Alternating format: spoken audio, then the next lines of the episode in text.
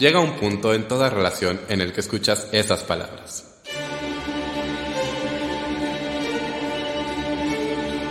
Tenemos que hablar, tenemos que hablar, de teatro con Davor.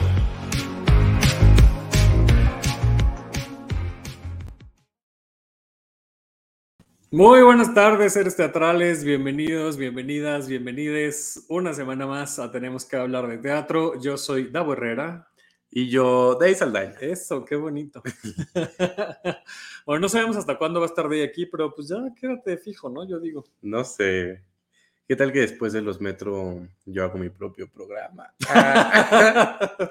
Mm, Despedido de Fundar el L. Yo soy el jefe de este programa. Vemos.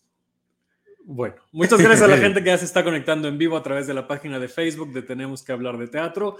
Muchas gracias a la gente que nos escucha en podcast.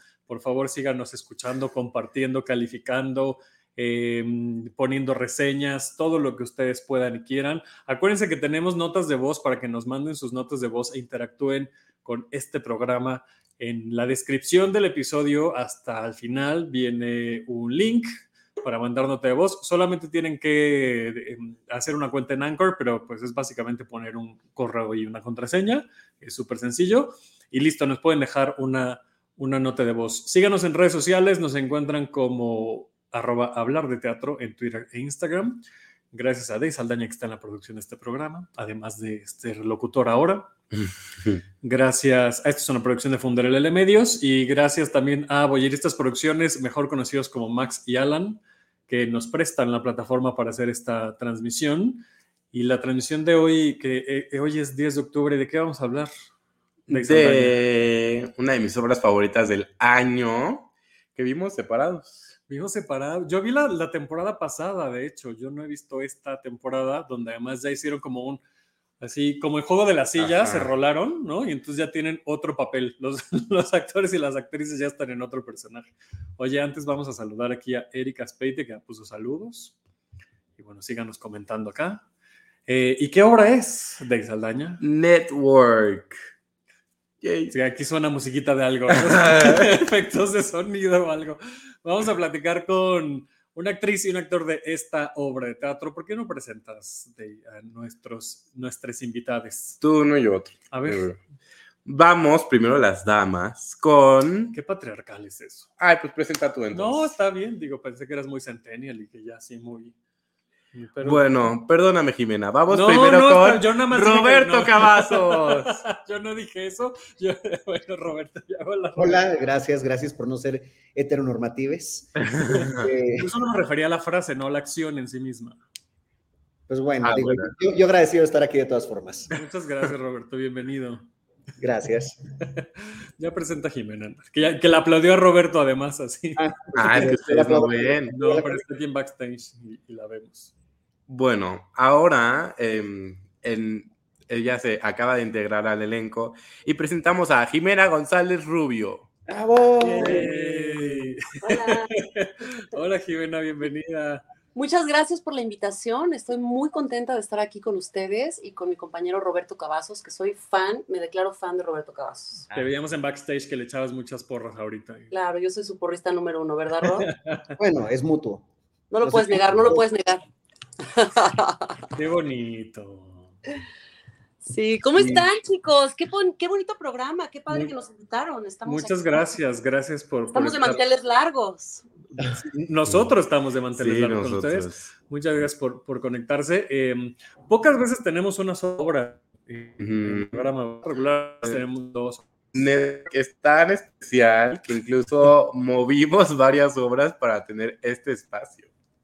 Híjole. Ah, sí, Esa es la siento agenda y presión.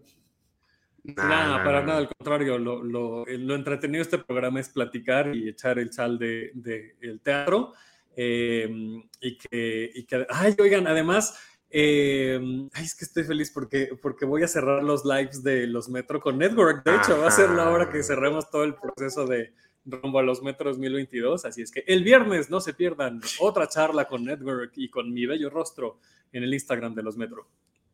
Qué padre. Oye, justamente vengo llegando de, de un ensayo con Paco Rubio, porque tenemos el privilegio de, de, poder representar a Network para bailar y cantar para en, el, en la apertura de, en el opening, de metropolitanos, exactamente. Entonces, ¿Y qué tal está quedando? Échanos chisme de eso. Estamos muy contentos. Oscar Carapia está preparando todo el numerito y ya saben que Oscar pues, es el maestro de maestros. Totalmente. Es muy divertido este, bailar con él y, y la coreografía está padrísima, pero yo o sea, realmente soy una persona coordinada, pero en este momento me está costando mucho trabajo. Yo creo que llevo mucho tiempo sin realmente entrenar el instrumento en cuestión de, de baile y sobre todo pues ese tipo de baile que yo la verdad no estoy muy familiarizada, pues está muy divertido. Oscar hace bailar hasta los árboles. sí, Oscar, Oscar Carapia es, como dices, el maestro de maestros en, sí. en, en, esto. Oye, pues qué buena onda que en el opening, creo que ya lo habíamos visto, pero eh, reitero, pues, ¿no? Qué buena onda que en el opening estén obras no musicales, ¿no? Siendo representadas ahí en, en el opening de los Metro. Está interesante porque justo da como esa visión, esa perspectiva más amplia. Que, que no se está premiando solamente al teatro musical, sino al, al no musical también. Exactamente, sí, hay, hay como dos actores de cada obra de las que se están presentando en este momento en la Ciudad de México. Está súper padre. Ajá. ¿Y tú, Roberto, no, estás, no, no, te invitaron a ese opening o que tú no bailas? Eh, no sé si a los jurados nos inviten al opening. no creo no? que los jurados bailen en el opening. ¿Por qué no? El espectáculo. No sé, no me invitaron, eso es Ah, bueno. ¿Y bailas o no bailas? Protagonistas. Ay. ¿Pero perdón? Pero que si bailas o no bailas. Eh, por gusto propio, sí. Cuando ah, bueno. ¿Qué te gusta bailar, Rob? ¿Cuál es tu música favorita para bailar? Sabes, es más fácil decir cuál no me gusta bailar. ¿A poco? No, no, sí. no me imaginaba esa respuesta tuya, Roberto Cavazo. A mí me encanta bailar. me poco? fascina bailar. No, no es que sepa bailar, pero me encanta hacerlo. Eso pero, es lo importante. No, es más tipo, no te voy a bailar un metal pesado, por ejemplo. ¿Cómo se, no? Nadie. se podría, no, se podría, hay personas, exacto. Ah. Sé, que se, sé que se podría sí, nada más esa no es tipo, podría escucharla y disfrutarla, no me encantaría bailarla. Pero digo, ponme casi cualquier otro tipo de música, hasta el reggaetón, que en sí no me gusta, me encanta bailarlo porque tiene un ritmazo. No lo veía venir, te juro que no lo veía venir de ti. Está muy de vez en cuando sorprendo. Exacto, sí, sí, sí. La gente me ve tuiteando bien serio y luego piensan que así soy de serio siempre. Y mira, sorpresas que da la vida. Bueno, hablemos de network. Porque si no, esto no es desaforados, chavas, donde no hablaban de teatro. Aquí sí vamos a hablar de teatro. Empezaban. Yo iba sí hablaba de teatro porque no tenía más chisme, no conocía a nadie. que me estoy aventando mi reto de desaforados y los volví a escuchar desde el principio. Y era muy divertido eh, ponerle play y que pasaban 40 minutos y no hablaban de teatro. Uh -huh. Pero duraban como tres horas los podcasts. Exactamente. Y aquí no, aquí nada más duramos una hora, entonces vamos a... Vamos al grano. Vamos al grano, vamos al grano. La primera cosa que yo quiero decir es que Jimena no sabía que tenías tatuajes. Estoy muy sorprendido.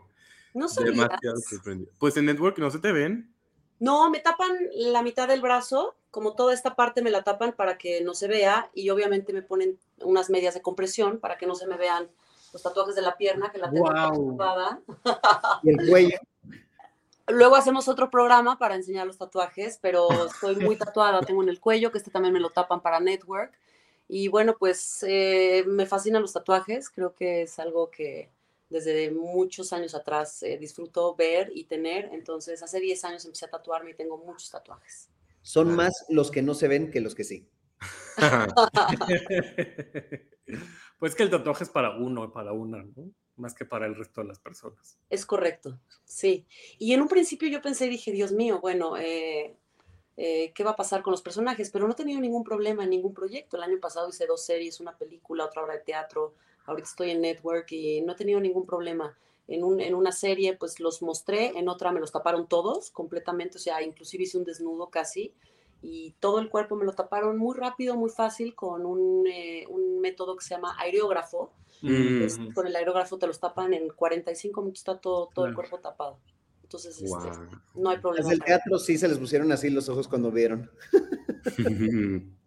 Sí, pero Pero aún así me el, el personaje y me siento muy agradecida, muy contenta, porque es un personaje de los mejores que, que he hecho en mi vida, yo creo. ¿Por qué? ¿Qué es lo que más te gusta de este personaje? Me gusta todo. Me gusta todo, me gusta eh, lo... Me gusta que, que, es como muy distinta a lo que yo soy en la vida realmente, pero me gusta como tratar de acercar ese personaje lo más posible a, a mí, ¿no? Entonces es una mujer que va en contra de todo lo establecido para poder lograr sus objetivos, ¿no? No tiene ningún no tiene ningún remordimiento en pasar por encima de lo que sea con tal de lograr lo que ella quiere. Tiene una ambición desmedida y pues cree que tiene todo bajo control, cuando al final de la hora te das cuenta de que no lo tenía tan bajo control, pero pues me gusta la forma en la que habla, me gusta que es apasionada, ¿no? Este, me gusta su, su tren de pensamiento, eh, me cae bien. me cae bien, Diana. Pero a ver, a ver, a ver, ya nos adelantamos demasiado. Bueno, ya dijiste ahora el nombre, pero ¿a quién interpretan cada uno de ustedes? Háblenos un poco de su personaje y de Network y así. Pues sí, Jimena interpreta a Diana Christensen, mejor conocida como Diana la Cristiana, tras bambalinas. este, y yo interpreto ahora en la nueva temporada a Nelson Cheney, vicepresidente de la cadena de televisión VS, cuando antes hacía yo tres diferentes personajes este, en la temporada anterior, que es la que habrás visto tú, Davo. Exactamente. Eh, mi personaje antes lo interpretaba Luis Miguel Lombana. Sí, sí, sí, sí. Y pues como somos exactamente el mismo tipo. Son idénticos, son idénticos, parecen gemelos, de hecho, ustedes dos. Lo más la voz y todo. A veces los confundo. Sí. sí, exacto, Jimena. Oigan, esto me parece súper interesante porque creo que no lo había visto o no recuerdo un ejercicio como este en el que eh, al tener una nueva temporada, no solamente se integran eh, ¿no? un elenco nuevo, ¿no? en el caso eh, de, de, Jimena justo, y de Jorge, por supuesto, ¿no? y de Jorge Salinas, sino que también hicieron un mix con, con los actores y las actrices que ya estaban en el elenco y ahora les toca interpretar otro personaje. Eso me imagino que ayuda en el sentido de que las personas nuevas no se sienten con, ¿no? De, sin ventaja y las personas que ya estaban no se sienten con ventaja de, de, estar en la obra porque se están enfrentando a nuevos personajes.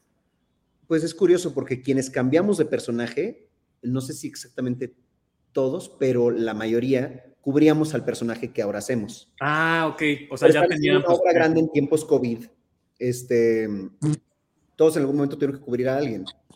Entonces, este, yo era cover de Lombana, pero también era segundo cover de este, los personajes de Jensen y de Ed Roddy, mm. a quienes el primer cover era Luis Miguel Lombana. Ya. Pero este, que si él tenía que subir, que también cubría a Arturo Ríos como Max, y ahora Luis Miguel hace a Max, que es el, el otro protagonista de la obra.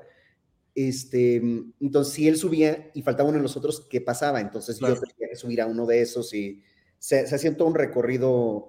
Fue pocas veces, afortunadamente, pero sí un par de veces, este, por diferentes razones y motivos, diferentes personas tuvimos que cumplir, cubrir diferentes personajes.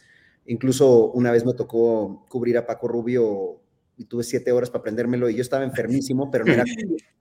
Y él se sentía perfecto, pero sí tenía COVID, o sea que fue un, fue un, un fue una cosa maravillosa, de hecho, porque todo mundo en el elenco hizo así y tuvimos uh -huh. nuestras mejores funciones porque todo el mundo estaba alerta y todo el mundo estaba ahí listo para cachar a quien lo ocupara. Este, ahora, en, esta, en este remontaje o esta segunda temporada, lo bonito, y Jimena no me dejará mentir, era que como nosotros ya habíamos estado ahí y ya nos la sabíamos y mucha gente tenía ahí presente a una persona que ya había hecho ese track uh -huh. o ese personaje, entre todos nos, nos echamos la mano para, para prepararnos. Hay una, hay una, una, especie de solidaridad bien bonita entre este elenco que se mantuvo del anterior, a pesar de todos los cambios, este, y nos hemos esforzado mucho por mantener, este, realmente todos nos llevamos de maravilla. Este, nos caemos súper bien, este, bromeamos juntos, nos buscamos en todo momento tras bambalinas cuando no estamos en escena. Sí, sí, es uno de los elencos más bonitos de los que a mí me ha tocado ser parte. Mm casi 20 años de estar en, en, este, en esta industria, en este medio, en lo que lo queramos llamar. Este, no sé si aquí el teatro se pueda llamar industria todavía en México, pero pues, ojalá lleguemos. Pero sí, este, el ejercicio fue muy interesante para todos. Este, de extrañamos muchos a los que ya no están, pero agradecemos mucho la presencia de quienes ahora se sumaron. Yo estoy de acuerdo con Roberto Cavazos en eso. O sea, es, un equipo tan bonito, es un compañerismo hermoso. La energía en los camerinos es realmente muy bonita, cómo nos apoyamos. Roberto fue uno de los este, piezas claves para que yo pudiera llegar eh, al escenario el día del estreno a público, ¿no? Este, con, con, mis escenas bien, bien trabajaditas y todo, porque pues sí, era muy poco tiempo el que teníamos Jorge y yo para podernos aprender la obra y poder subir al, al tren que ya estaban dando, ¿no? Entonces Roberto siempre estuvo dispuesto a decir, yo vengo, yo te ayudo. ¿A qué hora venimos? ¿Qué? A las 10 de la mañana, órale, va. De 10 a 1 ensayo contigo, de 1 a 4 ensayamos con Viridiana, de 4 a 9 ensayamos con todo el elenco, va. Y así, y así durante varios días. Yo te lo agradezco mucho, Roberto, porque sí me mm. ayudaste y, y, bueno, pues sin ti yo creo que no lo hubiera logrado. Ahora, ojo, yo no ayudé para nada en la dirección, solamente estaba ahí dándole réplica, actuando las escenas con ella. Las escenas, cualquier escena que yo me supiera, de algún otro personaje, porque la verdad, las escenas donde estamos juntos en escena, Jimena y yo, yo hablo muy poco, o sea... Interactuamos poco, ajá. Entonces, más bien yo le apoyaba asumiendo otros personajes en sus ensayos, este, para que ella tuviera réplica y, trazo y todo eso, para que ya lo que fuera pulir lo hiciera con, con dirección. Sí, pero por ejemplo, yo tengo muchas escenas con Frank Hackett, ¿no? Que hace Paco Rubio, que es mi primo. Entonces, eh, como Paco estaba, estaba en, la Bienale de Venecia con Daniel Jiménez Cacho en la premier de su película Bardo, ¿no?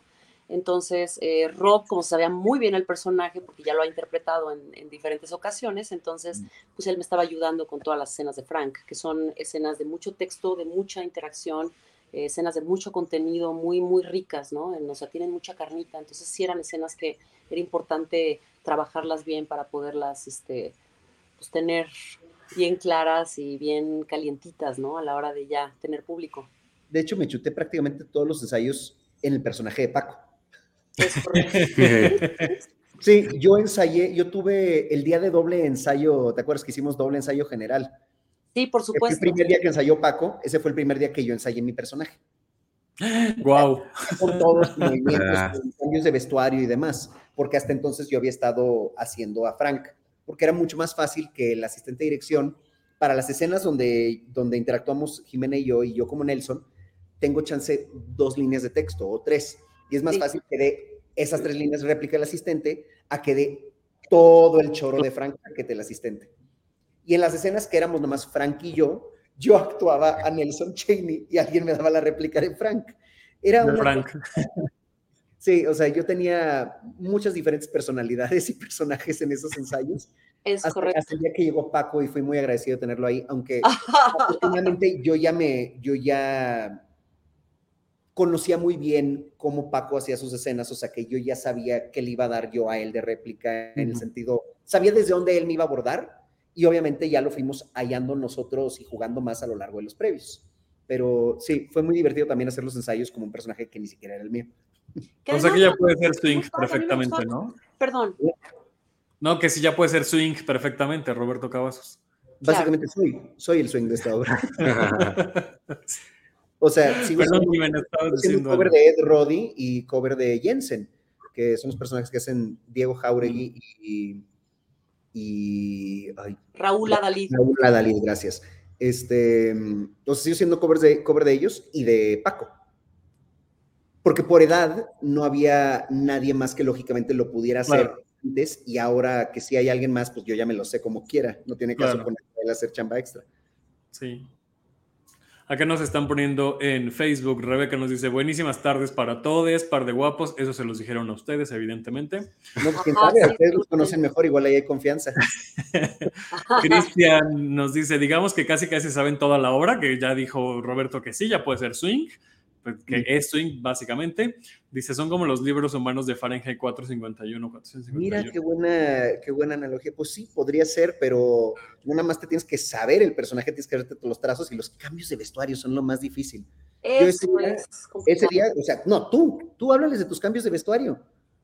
Bueno, pues yo tengo más o menos como que será nueve o diez cambios de vestuario. ¿Ah, son tantos? Sí, son cada vez que yo salgo de escena. Es verdad, cada escena es diferente, y regreso cambiada. Y a veces tiene una escena de tiempo para cambiarse. Hay una escena, por ejemplo, la escena, no sé si ustedes eh, ya los dos vieron la obra, eh, pero bueno, después de la escena donde eh, mi personaje está muy enojada porque em, em, el personaje de Jorge Salinas no está haciendo lo que tiene que hacer y lo que ella quiere que haga para poder tener su, su, este, su objetivo y demás. Entonces ella está hablando con el manager, le dice, eres su pip manager. Este, eh, más te vale que hagas entrar en razón a este lunático y, este, a nadie le interesa lo que este cuate está diciendo y demás. Esa escena que también es con, con el personaje que hace Lombana, eh, donde están ellos teniendo una relación ya eh, como rota, donde Lombana no está contento porque ella se la pasa trabajando y él necesita una persona que esté atenta a sus necesidades emocionales, ¿no? Y Lombana siendo Max Schumacher, el mejor amigo de Howard Bill, interpretado por Jorge Salinas. Es correcto. Entonces, este, eh, eh, Diana le está diciendo a Max, eh, yo necesito que me expliques qué es lo que quieres de mí, o sea, ¿qué quieres? ¿no? Y él le dice, yo más, lo único que quiero es que me ames. Lo único que me interesa es el amor, o sea, el amor es lo que va a salvarnos de alguna manera, ¿no? Y, y no me estás entendiendo lo que te estoy queriendo decir. Entonces ella le dice, que pues yo no sé cómo sentir eso, ¿no? O sea, es una mujer que lo único que hace es... todo, Jimena, no spoiles todo lo que bueno, pero también está muy interesante ver. Es una escena que. Una cortita para cambiarte. Bueno, entonces después de esa escena, yo tengo que correr a un camerinito que está a un lado del escenario, que es un camerinito chiquititito, así, con las cortinitas negras, donde me, o sea, yo salgo y me estoy ya quitando el camisón casi, casi, y me meto ahí quitándome todo para vestirme en 30 segundos, porque hay una mini escena de segundos, o sea, literalmente un minuto. Que somos Paco y yo. Y yo tengo que salir después a hacer una escena con eh, el señor Jensen y estar sentada ahí en, la oficina y a lo y entera. boca pintada, aretes y vestida completamente diferente. Son segundos, ¿no, Nelson Cheney? Segundos. O sea, si dura un minuto la escena, es, mucho. Ya es mucho. Es cortita. Es que como está adaptada de una película, a eso, eso quería llegar yo, em, porque me imagino que es, es complicado o retador, no sé si complicado, pero cómo se enfrentan justo a la adaptación de una película que además ha sido exitosa y que es bastante conocida, eh, porque evidentemente en el teatro pues estamos teniendo una experiencia en vivo totalmente diferente con esto que están diciendo, ¿no? Con los cambios de vestuario, con la escenografía que, ¿no? Además es es eh, muy grande, ¿no? Que, que, es muy robusta, ¿no? Pero al de final Broadway, es como de Broadway. ¿En serio? Yo creo, yo creo que no es como de Broadway, es como Ciudad de México, punto. En la Ciudad de México se hacen obras de, de gran formato y de muy buena calidad. Ah. Ya, creo, que, creo que la comparación con Broadway ya hay que irla dejando porque, porque sí, ya nos estamos dando cuenta que hay muchas, muchas obras que están teniendo una muy buena producción. Sí, yo, creo que la, verdad no había visto algo así. Sí, sí, sí. Todavía en México, por eso digo es como de Broadway, porque es la primera vez que yo, Jimena, veo un escenario con la con la escenografía que se mueve constantemente, como si... no, y los niveles, ¿no? El foso de la orquesta que está ocupado como la cabina de, de, la, ¿no? De, la cabina del estudio, eh, todas las pantallas que envuelven casi casi a todo el teatro, ¿no? A toda la, la, la, butaquería. O sea, es, sí es bastante impresionante la producción. Es una mega producción es una mega producción y algo muy, muy, muy interesante de esta producción es que te remonta a los años 70. La película fue escrita en los 70. Se lanzó creo que en el 76, ¿no? Si no me dejan mentir. 76. 76 más o menos, 1976. Entonces, cuando tú vas ahorita al Teatro de los Insurgentes a ver esta mega producción donde hay escenografía que se está moviendo constantemente, ¿no? Y móviles entran y salen y suben mamparas y bajan mamparas. Y además ves a todos los actores vestidos de los 70s, peinados de los 70s, con unos afros de repente así impresionantes, los jeans acampanados, las camisas con mariposas, con líneas. Es, una, es una cosa realmente visual. Y es los un tonos de café Exceso de tonos de café y beige también. Exceso de café y beige, sí. Pero no en la actuación. Los las patillas, o sea, sí, uno, uno desafortunadamente destinado a practicar el celibato de aquí a que termine la temporada, pero... pero pues todo sea por el personaje. Y que además decidiste que tu personaje fumaba, ¿no? Estaba buscando ahí unos cigarros, porque tú no fumas, ¿no? No, jamás en la vida he fumado yo, o sea, yo en la vida, pero ya me ha tocado. ¿No fumas? Ay, a mí no me engañas, disfrutas muchísimo. yo te he visto fumando tras, o sea, cuando vas a entrar o cuando saliste de cena y disfrutas cada caladita del cigarro, pero como yo no he visto a nadie disfrutar un cigarro, ¿eh? Jamás en la vida, fuera de escena, yo he fumado. O sea, me, me fumo esos que tengo ahí, pero nunca, nunca en la vida ni se me ha antojado un cigarro y salgo de ahí entre, entre actos a cepillarme la lengua y lavarme los dientes por el sabor a cenicero que tengo en la boca. Lo detesto. Pero sí conseguiste que no fueran de tabaco o, ya no. No, este, este, ya, ya, me dijeron dónde y ya voy a ir, nada más que está un poquito ocupado con producción en otras obras que, que estoy involucrado y aparte con muchas visitas al, al veterinario con mis bestias, pero... Ah, ¿Y todo bien? Todo bien, sí. Ah, qué bueno. Ahí anda, ahí anda no, más pero todo bien. Hmm. Bueno, un perro y un gato que se llevan divino y que se, se abrazan y juegan. ¡Ah, qué bonito! Los he visto en, en Instagram, por eso es que sé. Ay, sí, todavía, todavía, no he venido a la casa a conocerlos en persona. No. Todavía no nos invita, Rob no nos ha invitado a nadie del elenco todavía. Ya iremos, ya iremos. Echamos holgorio ahí en, en Tengo unas grietas enormes en esa pared que no se alcanzan a percibir aquí, ahí se alcanza a ver un poquito ahí, pero es una grieta desde de techo a suelo, no los quiero invitar acá por si acaso tiembla. No, no, no, por sí, favor. Sí está peligroso eso, ¿eh? Exacto. Sí está peligroso. Oigan, regresando al tema de la película y el teatro, eh, ¿cómo se enfrentan a esto? ¿Cómo es esto, este trabajo para ustedes de, llevar a escena semana tras semana una historia que pues mucha gente ya conoce em, y que, insisto, ¿no? La película, pues bueno, bien o mal, pues ahí está, no le haya gustado o no le haya gustado a la gente, pues al final tiene ese referente eh, y que, bueno, y que le dan vida ahora, pues me imagino que es retador, ¿no? Bueno, estando a casi 40 años de que estrenó la película, si son, no, espérate, casi 50 años, ¿no? Casi 50, sí. Pues casi 50 años de que estrenó una película. No es tanta la gente que, que, va al teatro a ver esta obra que conoce la película. Que eso también se me hace súper mal, porque es un peliculón, increíble. Pero yo no la había visto en años cuando me invitaron a ser parte de este montaje. Entonces, lo primero que decidí fue no volverla a ver hasta ya. Claro.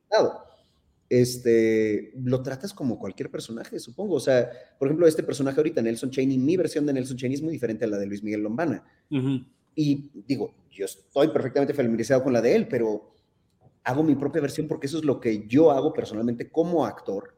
Siempre es, aquí está el texto, ¿qué me dice el texto? ¿Qué le falta que yo le puedo agregar? O sea, el otro 30% pon tú pues en un texto bien escrito, 70% del personaje ya está ahí presente. El otro 30 lo pones tú y mi 30% fue diferente al de Lombana y aparte, pues por edad estamos diferentes. Mi personaje es un fumador nervioso. Este, aparte, o sea, fuma mucho y muy rápido. Este, es un poco más maquiavélico, este, siento yo, este, aunque la verdad yo no estaba dentro de la cabeza de Lombana, pero como yo percibí, percibía su personaje, este, no sé tú, Jimena, ¿tú, ¿tú la viste?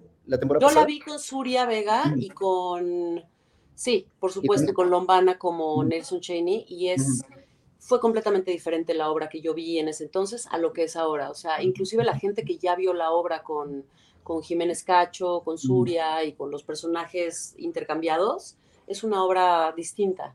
Realmente siento que cada persona le hemos imprimido eh, algo muy distinto a cada personaje. Tú no me dejarás mentir, tú ya la viste con Surya, la viste conmigo y la viste con Ilse, ¿no? Este, mm, yo, yo la vi con Surya y él la vio contigo. Ah, ok. Y es completamente diferente. No sé, ah. pues yo creo.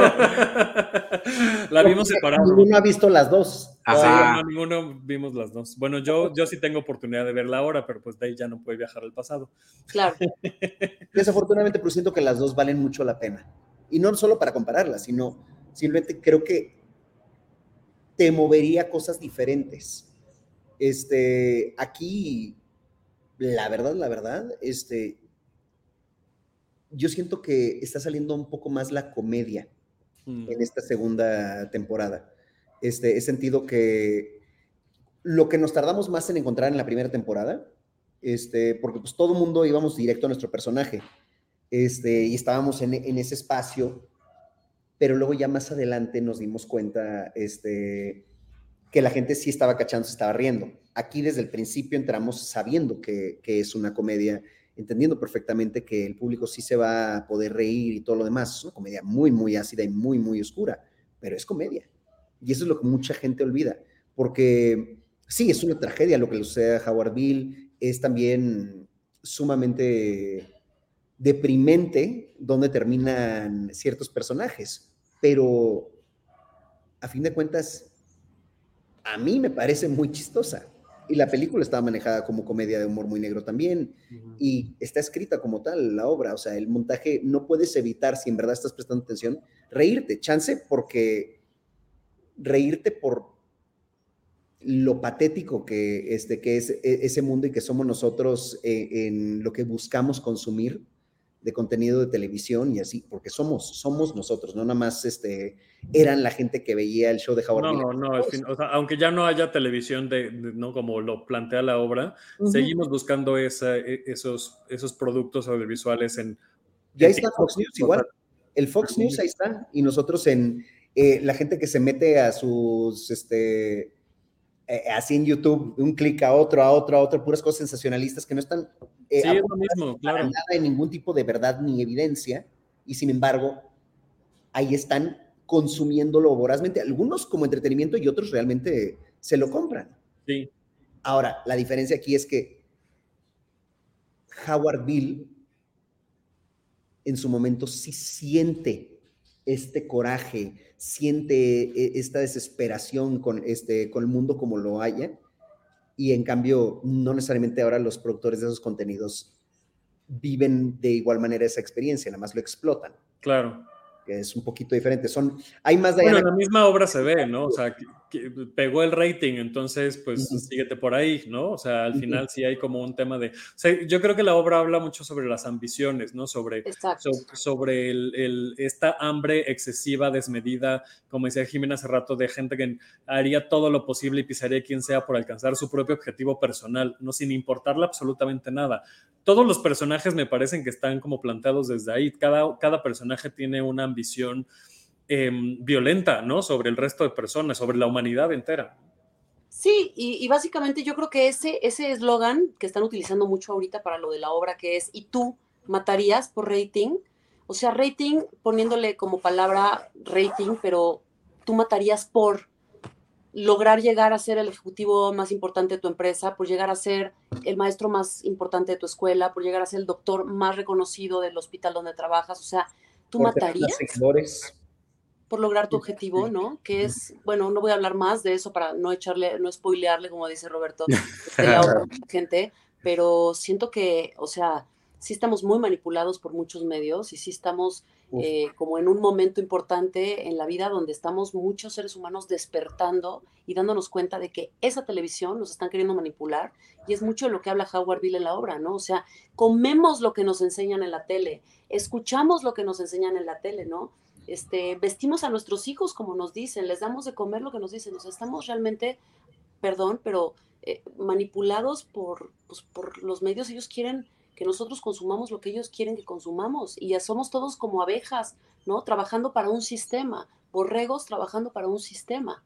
Y eso es lo que me gusta mucho del mensaje de la obra, que no nada más es el entretenimiento del gran espectáculo, sino que te vas con un mensaje de que si estás dormido medio que te despiertan de, claro, estoy hasta la madre y no voy a tolerar que me sigan manipulando y que me sigan diciendo qué hacer con mi vida a través de los medios. Y sin embargo, tenemos, o sea, ya no son nada más los medios masivos los que nos hacen eso. Son iba a decir justo, ¿no? Porque alternativos también que, que tus diferentes canales de YouTube, eh, que tus diferentes eh, algoritmos. sí, tus diferentes cuentas de TikTok. Y los algoritmos no son para decirnos a nosotros qué está bien y qué está mal, son para darnos lo que queremos consumir. Y entonces, por ejemplo, volviendo a Network, Diana le da en el show de Howard Bill, le está dando a la gente lo que ellos quieren consumir. Este, es lo que la gente quiere. Quieren, quieren gritar que están hasta la madre y no lo van a tolerar. Y sin embargo, ¿qué tanto van a hacer realmente? Más allá de enojarse y gritar que están hasta la madre y no lo van a tolerar. ¿Qué tanto la gente realmente está hasta la madre y hace algo más que compartir un video que, este, que dice lo que ellos opinan o tuitear este, su disgusto por, la, este, por, por el mundo como, como lo, lo, encontramos ahorita. Este, es algo interesante porque básicamente se conectaban este, o más se sintonizaban el show de Howard Miller. Porque está diciendo lo que todos piensan. Sí. Pero no necesariamente porque quieren cambiar algo. O a lo mejor sí, sí quieren cambiar, pero pues luego es difícil como poner manos a la obra, ¿no? O sea, ¿qué estoy haciendo yo para mejorar el mundo, el planeta? yo trato de separar la basura, de no hacer tanta basura, de cuidar no usar tanto plástico. Si voy al, a comprarme un café, me llevo mi vaso para no utilizar y para hacer más basura.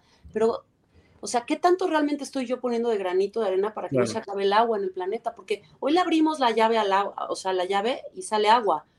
Pero en unos años no sabemos si cuando. Sí, no, en un ratito, claro, en un ratito. Y además nos, nos enojamos.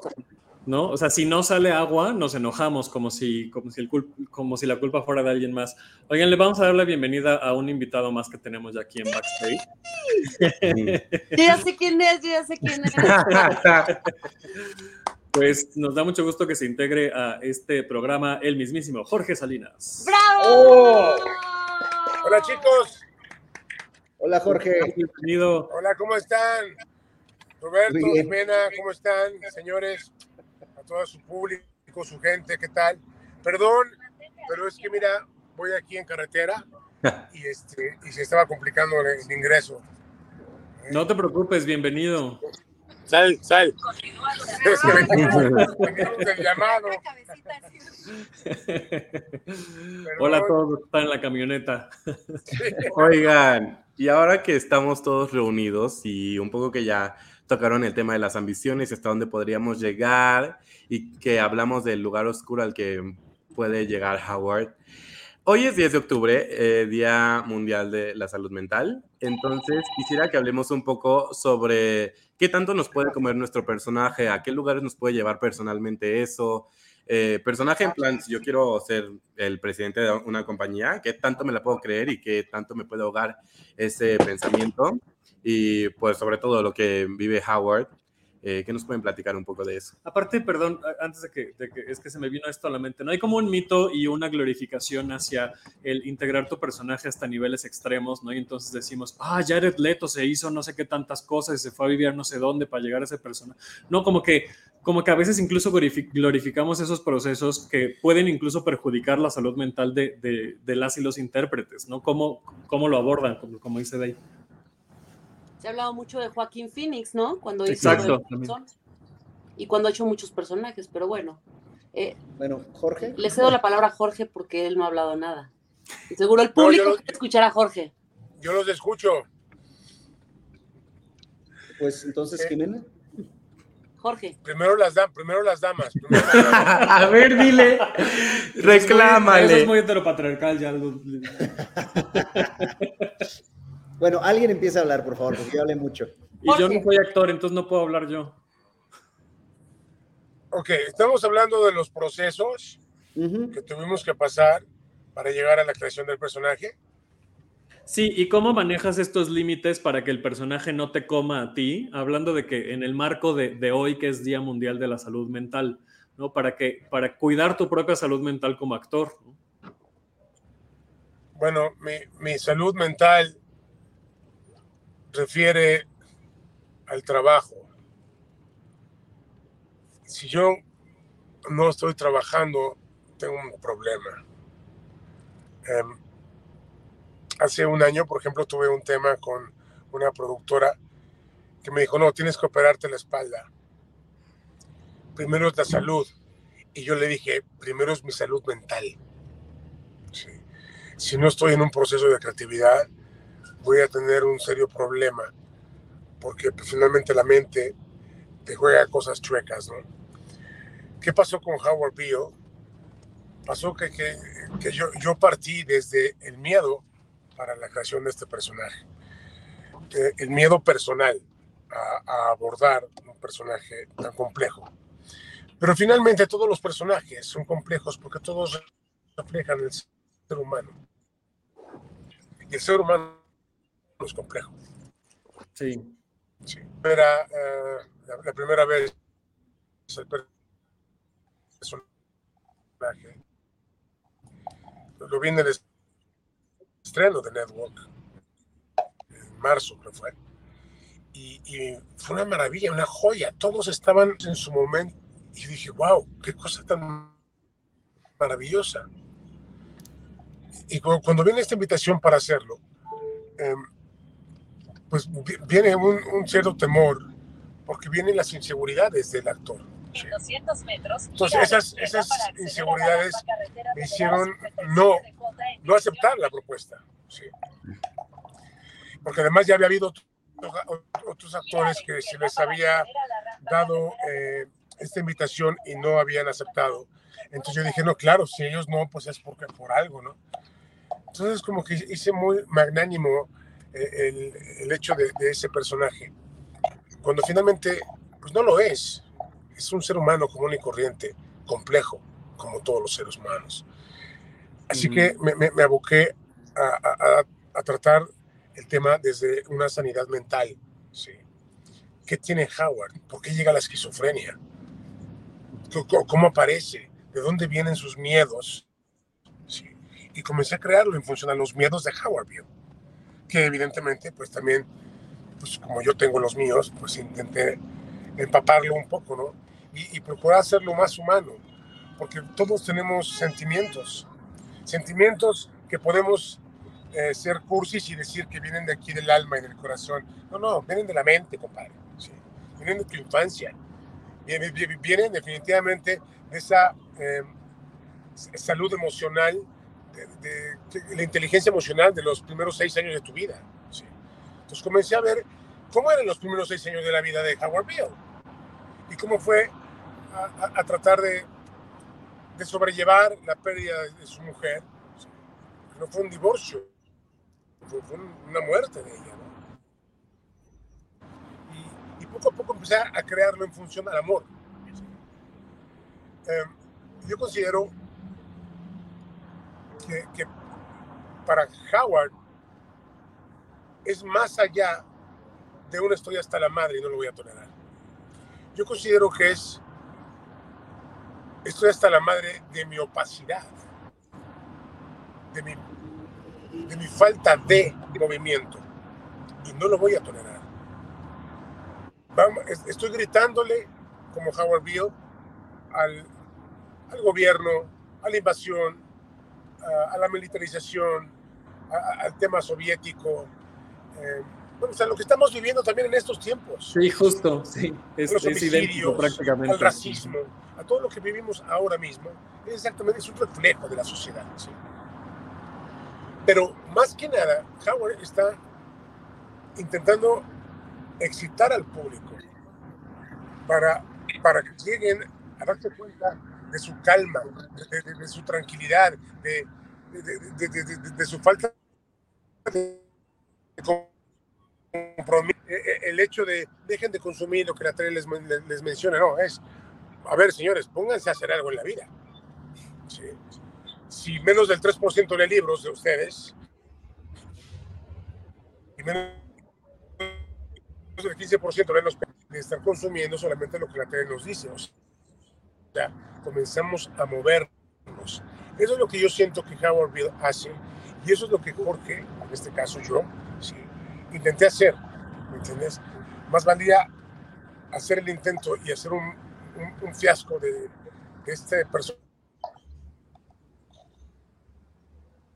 Allá se nos trabó ahora sí. Ah, no, ahí o sea, el, el, tomar la decisión es, es importante. ¿no?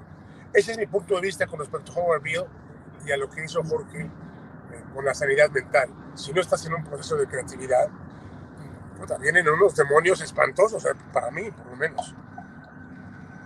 Claro. ¿Y te operaste la, la, espalda o ya no? No, ni madre, no me lo operé. o sea, ya dejé los opiáceos y dejé la morfina y la madre porque realmente eran dolores insoportables y comencé con una terapia maravillosa que me está alineando la espalda y bueno, yo no podría, si no, si no fuese por esa terapia, yo no podría hacer Howard Beale, así de simple, no, no podría ni caminar.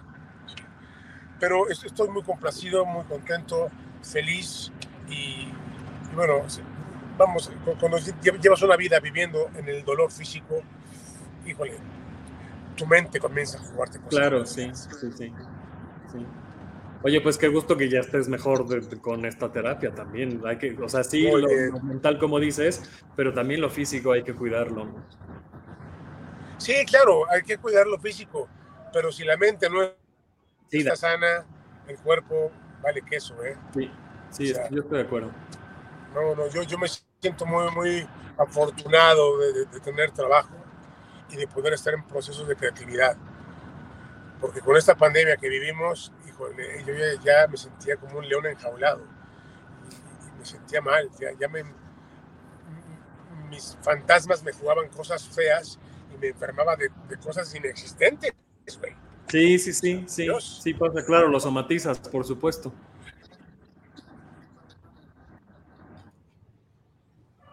Ahora sí se nos está trabando, sí, ¿verdad? Bueno. Roberto Jimena. Jimena. Rob. Mira, yo.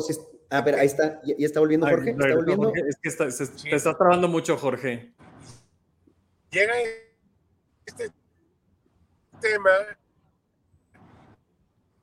Yo siento que.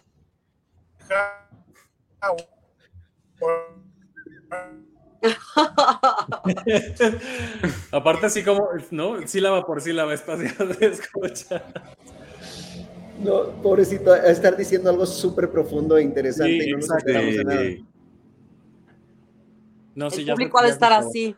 Sí, pues yo estoy así, yo estoy así, pero miren, nada más, si yo pudiera hacer una observación sobre el trabajo que hace Jorge con Howard, que desde que sabíamos que Jorge iba a estar, Dan Cervantes, este, que también está en el... Ahí está. Yo, he dicho que, que Network... ¿Qué network qué, Jorge? ¿Qué, network qué, Jorge? ¿Qué network qué? Nos tienes así a todos. En fin, Dan y yo dijimos que este señor trae un monstruo dentro, que si llega a soltar una fracción de eso en escena, va a estar increíble. Y ha soltado mucho más que la fracción. O sea, sí vale mucho la pena ir a verlo. Aunque hayan visto a Daniel, que Daniel también estuvo increíble. Siento que vale muchísimo la pena. Ah, ya perdimos a Jorge. sí, ya perdimos, justo iba a decir, ya perdimos a Jorge. Es que venía en carretera para quienes nos escuchan el podcast y no vieron lo que sucedió. Yo estoy de acuerdo con lo que está diciendo Roberto y es muy importante. O sea, a mí cuando me ofrecieron el personaje, yo dije, ¿quién va a ser Howard Bill? Y me dijeron, Jorge Salinas. Dije, sí, por supuesto que sí. Jorge tiene una fuerza, lo que dice él, tiene un monstruo interno y tiene un talento y una, y una disciplina y una forma de estudiar y de interpretar. Yo lo admiro muchísimo, pero a partir, o sea, siempre he admirado su carrera, pero a partir de este proyecto que lo vi trabajar y vi sus procesos, híjole, de verdad, el público tiene que ir a ver a Jorge Salinas interpretar a Howard Bill porque es así, once in a lifetime. sí, una experiencia. vale mucho la pena. Y es, obviamente, como era esperarse, totalmente diferente. Claro. O sea, es, es, otra obra, es otra obra. Sí, claro, suceden las mismas cosas la, eh, eh, en cuestión de trama. Sí, la misma anécdota, ¿no? sí, pero... Mismo texto, pero otra interpretación, otra, otra cosa. Otras interpretaciones. Otro fuego. de las personas que se quedaron del elenco anterior, solo tres están en el mismo personaje que hacían antes. Todos los demás hemos cambiado de personaje o somos nuevos. Y entonces, sí le da otra energía a la obra, este, digo, por hablar cosas más esotéricas, sí, la energía de, este elenco, este, el tono que agarramos, las intenciones de cada personaje a un nivel más micro, son mucho más interesantes este, de, explorar con los, con los cambios de elenco. También la temporada pasada que nos tocó ver a dos Dayanas, este, tres, tres Dayanas, perdón, nos tocó ver este, a Surya Vega, a Ilse Salas y a Paola Rioja, que también subió como, como Diana, y las tres eran totalmente diferentes. Es lo que decía hace rato, tienen su 70% ahí que viene del texto, pero cada quien pone su 30% y se van en direcciones sumamente diferentes. A, ver, a veces uno diría, ni el mismo personaje parecen, y ahora ya tenemos una cuarta versión. Claro. Y, y ninguna le pide nada a la otra. Es, o sea, lo bonito es que cada quien está haciendo su trabajo desde, desde las herramientas con las que cuenta y desde su manera de, entender este texto y entender a ese personaje. Y entonces sí. o sea, yo siento que cuando es una obra así de increíble, que de por sí es un súper espectáculo que vale la pena ver para mí en más de una ocasión, para, para poder ver cómo está pasando cada cosa que sucede. Lo que decía Jimena de la escenografía enorme que se desliza una cosa para acá, se mueve otra para allá, sube una cosa del piso, no, no sé, si bajan cosas de arriba. Este, Las pantallas, hay unas megapantallas a los lados de, de les- de los escenarios que son así unas pantallas donde ves a Jorge, su cara, las Sí, el expresiones. circuito cerrado también es muy impresionante. Me decían mis amigas, es que, güey, ver llorar a Jorge es la cosa más cabrona que he visto en mi vida. Me dicen, desde Amores Perros, ¿no? Desde que hizo Amores. Perros. Decían, entonces, ver así en las pantallotas, la pantalla del centro, él en el escenario, o sea, el mega espectáculo es una cosa impresionante, ¿no? Y pues 20 personas en escena. Y los camarógrafos son camarógrafos profesionales porque no podrían habernos entrenado en tan poco tiempo a los actores para hacer eso que hacen ellos. Es un circuito de, Ujú. de- en vivo, o sea, ellos están Ujú. filmando en ese momento tal cual, o sea, como si estuvieran haciendo un programa de televisión en vivo en ese momento y se Y en el momento la se adaptan y, sí, y siguen a Jorge por el escenario cuando él se levanta y se empieza a pasear y, y todo esto. O sea que sí necesitábamos a fuerzas que fueran este, camarógrafos especializados Sí, claro, en eso. profesionales, claro. Y otra Pero- cosa también increíble, perdón, rapidísimo, es que Jorge también se involucra con el público. Y de pronto rompe la cuarta pared, rompe la cuarta pared, se baja al público Creo que y le habla directamente a los ojos y le dice, y tú tal cosa, y tú tal ¿Te cosa. Y el ti público es como que, ¿qué onda? O sea, está aquí el actor. ¿Te, pasó a ti? ¿Te tocó que te hablara a ti? No, no, no, pero como yo estaba en la segunda fila, yo dije, ay, escúpeme en la cara. No En la primera temporada, estando en cabina, nos escupían en la parte trasera de la cabeza. No era la cara, era en la nuca. Pero sí, es, e- eso es muy bonito porque dices, oye, aquí sí vale la pena, sí, sí desquitas tu, tu boleto más caro cuando estás en las primeras. Sí. Pero Sí. eso, 20 personas en escena, hasta los camarógrafos ya empezaron a improvisar y a actuar con nosotros. Ay, qué buena Ya- onda eso. Ya, ya, pues por esto mismo de la cercanía de la compañía, ellos son parte de la compañía, son parte del elenco actoral con nosotros. Están ahí en camerinos con nosotros, conviven con los actores como actores y por esa misma confianza ya se animaron más. Estando ahí, yo, yo que estaba en la primera temporada en el set, haciendo mis otros personajes de antes, eh, te volteabas y comentabas algo y yo, sí, no, que sabe cuánto y tal, tal, y oye, y este cuánto de allá. eh, en verdad, todos, lo- las 20 personas que están en escena, todos estamos adaptándonos al estímulo que está saliendo en cada momento de diferentes partes. No siempre es igual. El trazo, hay trazo que tiene que ser idéntico, obviamente, por, o sea, no nada más para que suceda lo que tiene que suceder, pero también por cuestiones de seguridad. Sí. Porque si no estás donde tienes que estar, te Sí, puede cae caer una mampara encima. claro, pero, pero también el simple hecho de que siempre se siente vivo este animal.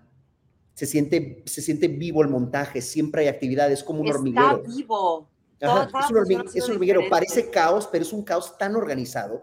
O sea, Fra- Francisco Franco hizo ahí una coreografía escénica espectacular de, de todo lo que entra y sale, viene para aquí, va para allá, es- está terminando una escena y está empezando la siguiente. O sea, nunca, nunca se está quieto el montaje. O sea, no hay un momento Eso es donde... bien importante lo que estás diciendo, o sea, cuando está terminando una escena ya está empezando la otra, entonces mientras sale en unas- una, una escenografía está entrando la otra, ya los actores se desvanecen unos, entran otros, sube la mampara, baja la mampara, la musicalidad también luego hay unos, este, unos puentes que, que te ayudan a hilar una escena con la otra a través de, de la musicalidad que también es preciosa, ¿no? O sea, Y las es como, como tu transiciones. escena, tu transición, de, este, donde estás hablando con alguien en el panteón y de repente están en tu departamento. Sí, Y Sí. sí, son, son dos escenas, pero no son dos escenas. O sea, sucede- la conversación se continúa como si estuvieran en la misma y nos hubiéramos saltado todo el traslado de un lugar a otro. Ajá, entonces la escena empieza en el panteón. Muy y de repente cinematográfico ya en el ¿no? departamento de Dayana. Sumamente. Algo que me encanta de Dayana que quiero tocar aquí es que eh, eh, en una misma obra de teatro, o sea, puedes verla a ella en todos sus diferentes este, momentos de vida, eh, desde un momento íntimo en su departamento, hablando por teléfono, en una llamada telefónica en su casa, la ves trabajando, la ves en un momento eh, amoroso, porque también hay una escena sexual súper cañona en el escenario. El público también luego dice, órale, porque la escena del, del sexo está fuerte, ¿verdad? Este, y también eso es muy atractivo. Confirmo. Como que hay muchos, muchos momentos de, un, de, de la vida de un ser humano que se plasman en el escenario con diferentes personajes, ¿no? Que eso es bien, bien bonito también. Sí, porque creo. no se acartona el personaje, ¿no? Se vuelve humano, se vuelve tridimensional completamente. Exacto. Se ven las dimensiones, las profundidades de varios personajes, ¿no? Sí. Ay, qué buena onda. Oigan, tenemos muy poco tiempo, pero es que yo sí quiero tocar esto justo ahora que dicen lo de Jorge que baja del escenario y que tiene un monstruo vivo interpretando. Yo sentí súper bonito como público que fui. Cuando bajó Jorge, hay veces en el teatro, el teatro de por sí ya es vivo, pero hay veces en las que, por ejemplo, en un musical, pues coreas la canción y tal. Pero cuando Jorge baja, que está en el clímax de lo que siente su personaje y tal, la gente lo corea sintiéndolo, no es solo porque, ay, todos están coreando, la gente en verdad lo siente y quiero que cerremos este programa con que nos compartan ustedes qué les haría decir, estoy hasta la madre y no lo voy a tolerar. Tú primero, Jimena. Híjole, varias cosas, varias cosas. Para empezar, las mentiras de los gobiernos. No quiero adentrar mucho en el tema, en este momento creo que no es el programa, no es el momento, pero para mí yo estoy hasta la madre de que los que gobiernan eh, realmente mientan y que realmente no busquen el bienestar de un país y no busquen las relaciones internacionales saludables para el bienestar del planeta. Estoy hasta la madre de, no, de, que no escuchemos bien lo que está sucediendo con el cambio climático, de que realmente nos valga madres a muchas personas que el agua se va a acabar, de que no cuidemos a los animales. Estoy hasta la madre de la industria de, los animales, del alimento este, de animales, ¿no? Como los rastros, cómo maltratan a seres vivos que tienen sentimientos. Estoy hasta la madre de que la gente no eh, esterilice a los perros. Estoy hasta la madre de que no haya una conciencia de esterilizar a los gatitos son miles y millones de animalitos que no tienen hogar. Y mira, se me hace el nudo en la garganta cuando hablo de este tema, porque hay muchísimos perritos y gatitos que necesitan ser esterilizados porque no podemos seguir viviendo con la, con la, con la, con la apatía y con la ignorancia de decir, ay, bueno, pues es un perro que vive en la calle, ¿no? O sea, cuando sales a los pueblitos, a las afueras de la Ciudad de México y en lugares donde no hay esa cultura, te das cuenta de la falta de empatía hacia otro ser vivo y estoy hasta la madre de que no haya empatía para con los perros, con los gatos y con las vacas y con tantos animales que sufren en este planeta. Eso. Muy bien. Gracias, Jimena. Perdón, pero ese tema a mí está increíble, está increíble. Es importantísimo tocar los corazones de las personas. ¿Cómo es posible que veas un perrito en la calle y no te dé, que no, no sientas feo, ¿sabes? Y que te valga madres. Estoy hasta la madre de eso, compañeros. Totalmente. Rob. Va, Roberto. Pues en Davo, como bien sabrás tú y quienes me siguen en Twitter de tus escuchas, yo estoy hasta la madre de todas esas cosas y muchas más. Sí, sí, sí. Este, pero considerando que estamos aquí hablando de teatro, estoy hasta la madre del acoso endémico normalizado y, y, hasta la fecha aún aceptado dentro del teatro mexicano y las escuelas de teatro mexicanas. Totalmente. Y estoy harto y harto y harto de ver a las mismas personas triunfando a pesar de ser unos monstruos, unas basuras y escoria humana que solamente, curiosamente, pueden este, ligar, y digámoslo entre comillas, con sus alumnas o sus alumnos de teatro. Actores en formación que si de por sí la gente joven es vulnerable este, eh, psicológica y emocionalmente, ¿cómo no va a ser más vulnerable eh, una persona que está en formación para ser actor, actriz, actore? Y, en una situación de poder, ¿no? Además, o sea, siempre, de jerarquía, siempre, pues. siempre, siempre con una situación de poder donde primero los derrumban para volverlos a construir, supuestamente. Que se vuelven su lugar seguro porque yo te, yo, te, construí, yo te di, yo, te, te, protegí, ¿no? Sí, es, esa persona te empieza a notar de otra manera y dices, oh, wow, ya estoy al fin logrando ser alguien que vale la pena. No, o sea, em, eh, eh, estoy hasta la madre de los maestros y directores que acosan a sus alumnas, alumnos, a sus actores y actrices. Y metan también a los productores ahí, a, toda esta gente que en nuestro Escritores. a toda la gente en nuestro medio que explota sexualmente a la gente sobre la cual de por sí ya tienen poder. Eh, estoy hasta la madre de, de ellos, ellas, ellas, y no los voy a tolerar. Estoy hasta la madre de la explotación infantil. También. Con esto cerramos el programa de hoy. Algo más que Pero es comedia la obra, ¿eh? Vengan a verla. Se la van a pasar muy bien. Cuéntanos, por favor, ya para cerrar, pues horarios, lugar, todo, para que la Sábados gente... y domingos, sábados cinco y media y ocho y media de la noche, domingos cinco y media de la tarde. En no, el teatro seis, seis de la tarde, domingos, domingos seis de la tarde, lo acaban de cambiar, acuérdate. Ah, ok, entonces sábado cinco y media y ocho y media, domingo seis de la tarde en el Teatro de los Insurgentes en la Ciudad de México.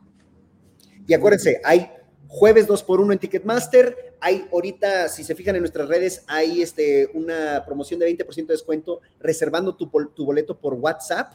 Así te Ah, ahorras los cargos adicionales de Ticketmaster. Espérense, espérense, porque Ticketmaster de pronto es muy difícil a veces comprar por Ticketmaster y luego no Por se logra lo la WhatsApp. compra.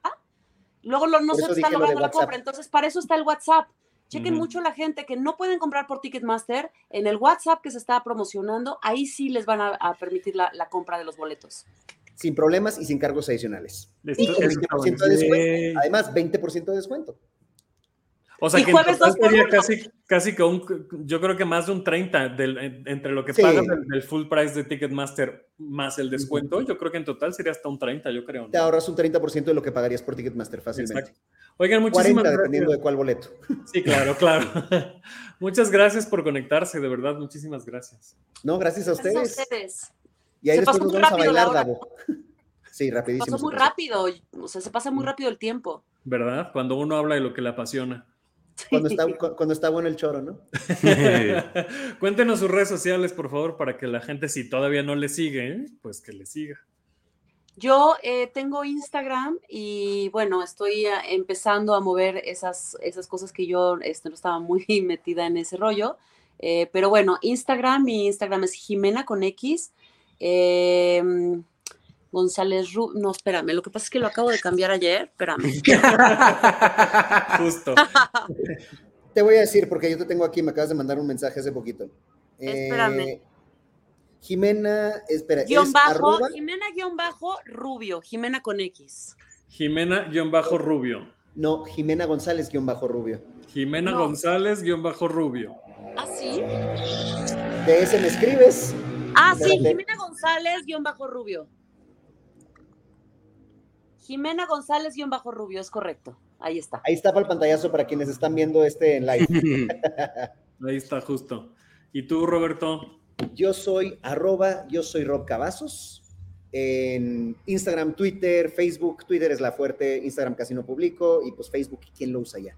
Pero... No te creas, ¿eh? Lo usan mm, dos mil millones seiscientas personas. Publico Ay, nada en más. todas, por si acaso. Ay, no más. Y también este, a Network, pueden seguir Network México en Facebook, arroba network-mx en Instagram y arroba network-cdmx en Twitter. Ahí está, tal Ahí cual. se enterarán de todas las, este, de todos los descuentos, Novedades. las promociones, este, cambios de horarios y de fechas, etcétera. Buenísimo. Oigan, tienen que volver a venir a vernos a Network juntos. Sí. Ah, Sí. sí. sí. Sí, sí, sí, sí, sí. Iremos, iremos. Para que luego puedan salir hablando de teatro. Exacto, exactamente. Que es lo que nos gusta. Muchísimas gracias. Gracias, a ustedes. Cuídense mucho. Nos vemos en Nos los. Metropol. Sí, Sí, nos vemos. en los metro. Nos vemos en los metro. Cuídense. Muchas gracias. Vaya a toda la Bye. gente. Gracias a toda la gente que nos estuvo viendo Y que nos va a escuchar. O nos y que nos va a escuchar por la radio. Y si algo de lo que dijimos les inspiró debate, búsquenme en Twitter. No saben, ¿eh? No saben. Muchas gracias. Muchas gracias a la gente que se conectó en vivo a través de nuestra página de Facebook. Tenemos que hablar de teatro. Gracias a quienes nos escuchan en podcast. Acuérdense que nos encuentran en todas las plataformas, todas, todas, todas, toditas. Ahí estamos, como tenemos que hablar de teatro. Síganos en redes, arroba hablar de teatro en Twitter e Instagram. A mí me encuentran como arroba Davo Herrera 9. Y a mí como arroba de Saldana. Y nos vemos el próximo lunes para seguir hablando de teatro. ¿Qué tenemos el próximo? Ya sabes que tenemos el próximo. Eh, Varia obra, ¿verdad? Sí. Sí, es, es un día de, Varia. de varia obra. Y el martes en los metros. Y el siguiente martes en los metros. Ahí nos estaremos viendo. y a mí me pueden ver en un ratito más y me están viendo en vivo en Facebook, en un ratito más a las 6 en estos lives que estamos haciendo para los Metro, en el Instagram de los Metro. Hoy vamos a platicar con parte del elenco y del equipo de producción del Viento en un Violín. A las 6 y a las 6 y media con el elenco de Aladdin para que ahí platiquemos de las nominaciones a los Metro. Y el live con Network va a ser el viernes a las 6 y media. Con ese cierran. Con ese cerramos. Está nominado a 8 premios. Exacto. ¿Solo 8?